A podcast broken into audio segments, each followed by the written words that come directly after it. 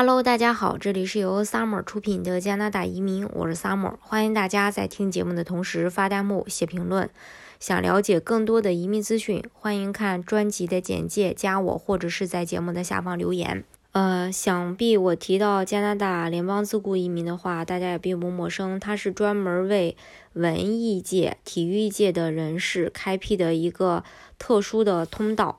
就是希望招招这样的申请人为加拿大的呃文体事业做出贡献。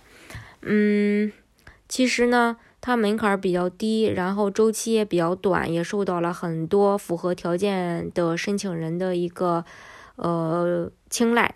那人们满足移民要求以后，就可以递交申请材料，跟加拿大。联邦的移民项目相比，然后这个申请只需要满足三十五分的评分标准，通过面试就可以。对年龄、学历、语言没有具体的要求。嗯，那加拿大自雇移民它是海外人士登陆加拿大的一个捷径。人们在申请这个项目的时候，呃，了解呃它的申请要求以及它其中的一些细节点，是大家能够快速拿身份，嗯，很关键的一个点。当然，这里边有很多的陷阱，但是我们只要去规避这些陷阱，拿身份呢也是很顺利的。首先呢，就是评分这一个阶段，跟加拿大传统的移民方式一样，自雇移民也是需要评分的。不过，这个评分体系也并不严谨，在一百分的打分当中，刚才提到过，只要满足三十五分就可以。虽然移民评分不是主要的评分标准，但是申请人必须要达到三十五分。一般来说，其实达到三十五分就非常简单，只要有两年的自雇经历，申请人年龄在二十一到四十九岁之间就能够递交。另外，证明自雇职业，拥有纳税记录是能够证明自雇职业的最好要求。除此之外，申请人符合条件的收入记录专。专业人士的作品或者其他相关的材料等等，这些都是能够证明自己属于自雇职业的重要证据。另外，材料准备没有固定模板，能证明自己专业和成就就可以。像证明书、官方报道、推荐信以及其他采访等等，都能够，呃，就是有力证明就可以。还有财产证明。财产证明在申请过程当中呢，也是很重要的一个环节。财力呢是申请人在加拿大成功开展业务的重要保障。在移民官的官方审理手册当中，明确表示申请人的财务状况是重要的考察因素，这是衡量申请人业务模式的重要因素。第四点呢，就是通过面试。面试当然是决定成败的一个关键。即使申请人的职业属于自雇职业，满足评分要求或者其他规定的条件，但是没有办法通过面试，也没有办法成功移民加拿大。所以，海外人士在移民的过程当中，一定要精心去准备所有可能遭到质疑的问题，并且积极去应对潜在的突发状况，反复去模拟练习，直到无懈可击。这一步是非常重要的。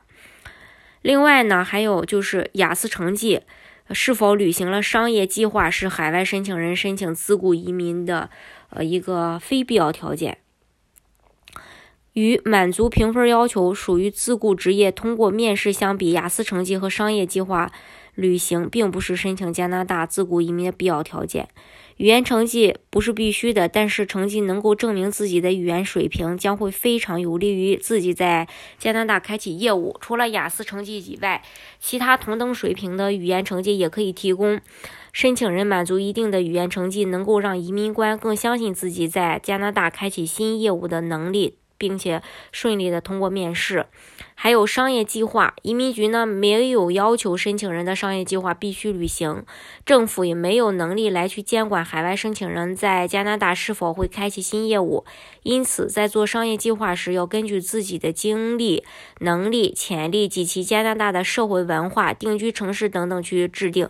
当然，你不能天马行空，没有任何的可执行的价值，还有取得的成就。自雇移民对申请人所取得的成就没有多高的要求。如果海外人士拥有像在世界级大赛中获奖或拥有巨大的国家名望等，这些都会是极大的加分项，容易获得移民局的好感。但并不是所有文化体育从业者都能够获得重大成就。一般只要在行业平均水平以上，就有机会移民加拿大。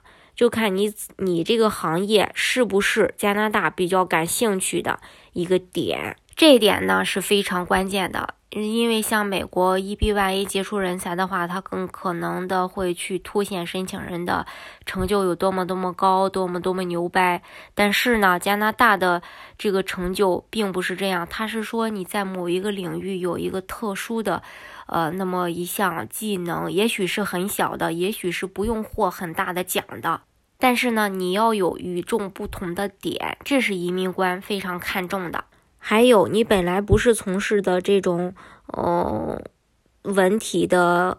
行业，你硬把你自己包装成这样的行业，这样的这样做的话，也是有一定风险的。所以说，是真正从事文艺界、体育界的人才有机会去做这个项目。那如果说你不是，你把自己包装成这样，那肯定是有很大风险的。所以这一点要注意。